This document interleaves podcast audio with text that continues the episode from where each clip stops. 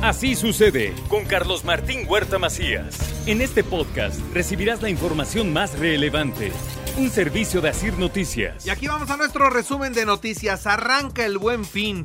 Los comercios listos, instalaciones decoradas y sus mejores ofertas. Sí, mira, la gran mayoría prácticamente esta semana ya, ya inició con este con la publicidad para, para el fin de semana y bueno, sí, eh, los que participan habitualmente ya lo ya lo están, este, así que moscando en sus aparadores el descuento que viene. Mira, eh, en el centro histórico, por, así que por su dinámica y la forma de hacer comercio, eh, será sobre todo descuentos. La Asociación de Centros Comerciales de Puebla esperan a más de 12 millones de consumidores, por lo tanto una derrama económica muy importante. Eh, eh, esperamos eh, superar el número de visitantes. Normalmente en la temporada recibimos 10 millones de visitantes. Esperamos recibir 12 millones de, 12 millones de visitantes de los diferentes municipios y sobre todo de otros estados. Esa es la importancia que cobra la parte económica en esa temporada. Arranca el operativo del Buen Fin 2023 con mil policías municipales, estatales, Guardia Nacional y el Ejército Mexicano. La primera mesa de diálogo Estado, autoridades electorales y partidos políticos la encabezó el secretario de Gobernación. Estará coadyuvando al desarrollo de este proceso de manera responsable, de manera eh, cuidada, pero sí de manera contundente. Este mensaje de estar todos juntos, vean si no es importante para la sociedad el que se den cuenta que tenemos la capacidad, tenemos la disposición y que podemos enfrentar un proceso electoral Supervisarán a la Escuela de Aviación 5 de mayo luego de la caída de la avioneta. No es la primera vez que tienen un percance, dice el mismo secretario de Gobernación. Se confirmó el traslado de 139 reos del penal de San Miguel a Oaxaca, Chiapas, Durango y Nayarit. Así lo confirmó Daniel Iván Cruz Luna, secretario de Seguridad.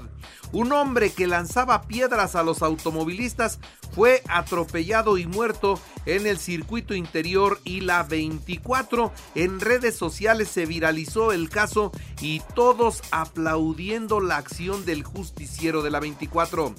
Secuestradores, mire, detienen en Oaxaca al Mochilas y a la Marchanta, sicarios secuestradores sanguinarios que operaban en la zona de Izúcar de Matamoros. Detienen eh, a Francisco Javier N. alias El Bocho como uno de los sicarios que ejecutaron a las cinco personas en el mercado Morelos. Nació una bebé en la vía pública en el barrio del Alto. Fue asistida por mujeres policías y las dos, la madre y ella, se encuentran en buen estado.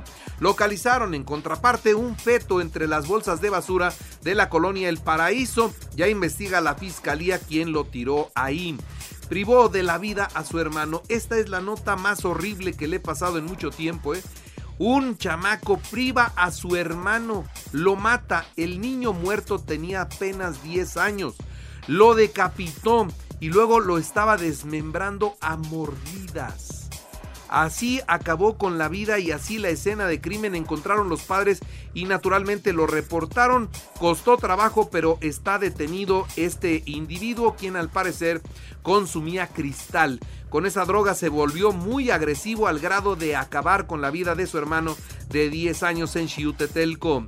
Un bar, mire usted, hay bares en los frentes de las universidades y en esta ocasión una estudiante tomó bebidas alcohólicas en un bar denominado eh, unas y más frente a Ciudad Universitaria, donde se intoxicó y quedó inconsciente. Los cadeneros hicieron lo que siempre, la sacaron a la calle para que le pasara lo que pasara, fue en la calle y no en el establecimiento.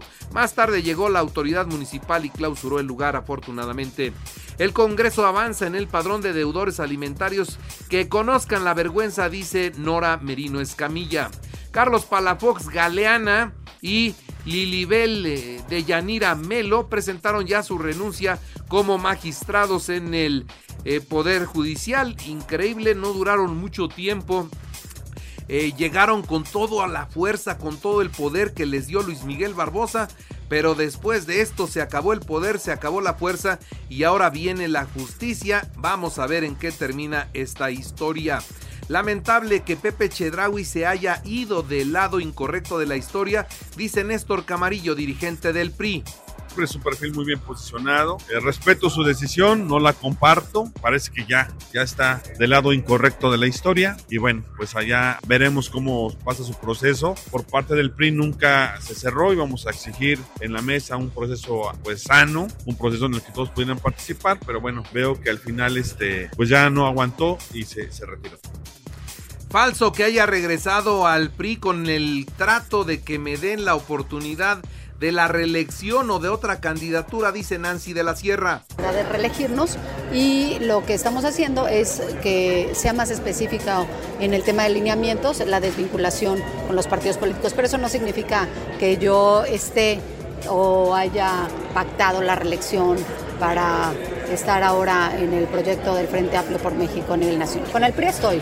Con el presto y ustedes lo saben. El Congreso dio entrada a la iniciativa de ley de ingresos y presupuesto de egresos 2024 del gobierno del estado, lo mismo que de los ayuntamientos del Puebla. El gobierno estatal promueve la venta de flor de Nochebuena en la zona de Atlisco, que es el municipio de mayor producción. Yendo a la información nacional e internacional, la tarde de ayer se registró un voraz incendio en el barrio Bravo de Tepito. Era una enorme bodega de calzado. Fueron evacuadas más de 500 personas que laboraban en un centro comercial. La bodega estaba en los pisos de arriba. Eso fue lo que se comenzó a quemar. Ningún lesionado afortunadamente, pero la columna de humo negra, negra, negra se veía desde cualquier punto de la Ciudad de México, incluso desde Santa Fe. Desde ahí se veía la columna de humo en el centro, ahí en el barrio de Tepito. Sin temor alguno, elementos del cártel Jalisco Nueva Generación atacaron a la Guardia Nacional y al Ejército en sus instalaciones allá en Jalisco donde se desató un enfrentamiento. Se reportan dos lesionados de la Guardia Nacional. Un frente frío deja temperaturas de 0 grados en las serranías de la zona centro del país, incluyendo a Puebla. Hoy tuvimos 8 grados al amanecer en la capital.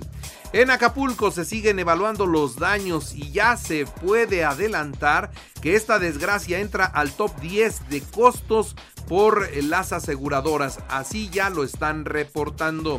La Conducef advierte fraudes cibernéticos en los bancos BBV, Santander, Banco Azteca y Banorte. Cuidado con esto, están llegando correos y que le lo engañan para que usted dé información y le vacían sus cuentas. Tenga mucho cuidado. Sobre la muerte del, del magistrade. Bueno, pues ahora la fiscalía investiga quién es la persona que filtró las fotografías de la escena del crimen porque en redes sociales están dando vueltas.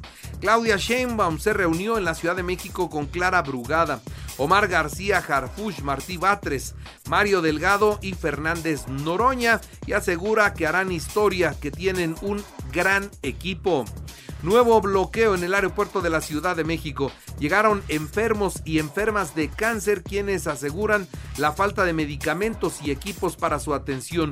Muchos ya tienen metástasis y riesgo alto de muerte porque no les están surtiendo las medicinas. Los llevaron a negociar a las instalaciones del Seguro Social y ahí les dijeron que los van a atender en otros estados porque efectivamente en Michoacán, de donde eran algunas de ellas, no hay ni aparatos para que las, les den la radiación que necesitan, ni tampoco medicamentos. De, Michoacán los van a llevar a Querétaro. Vamos a ver si esto logra resolver su problema.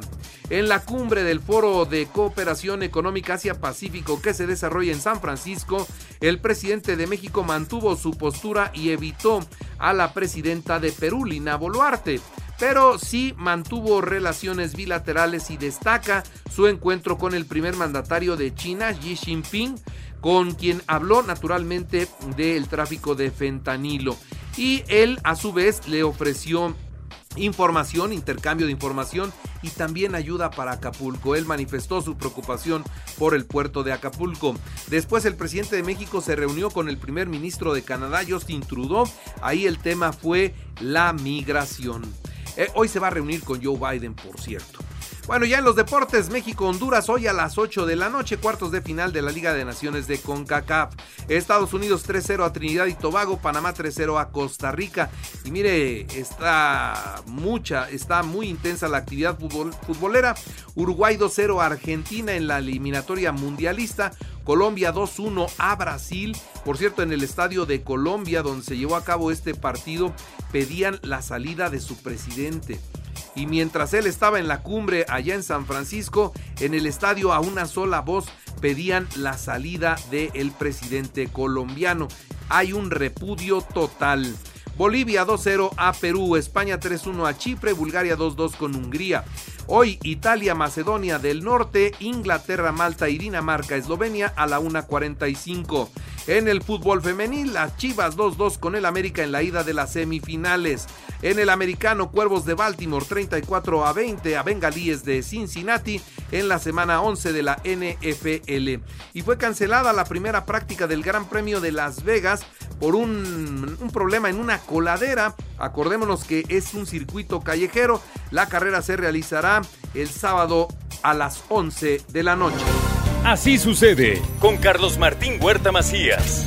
La información más relevante ahora en podcast.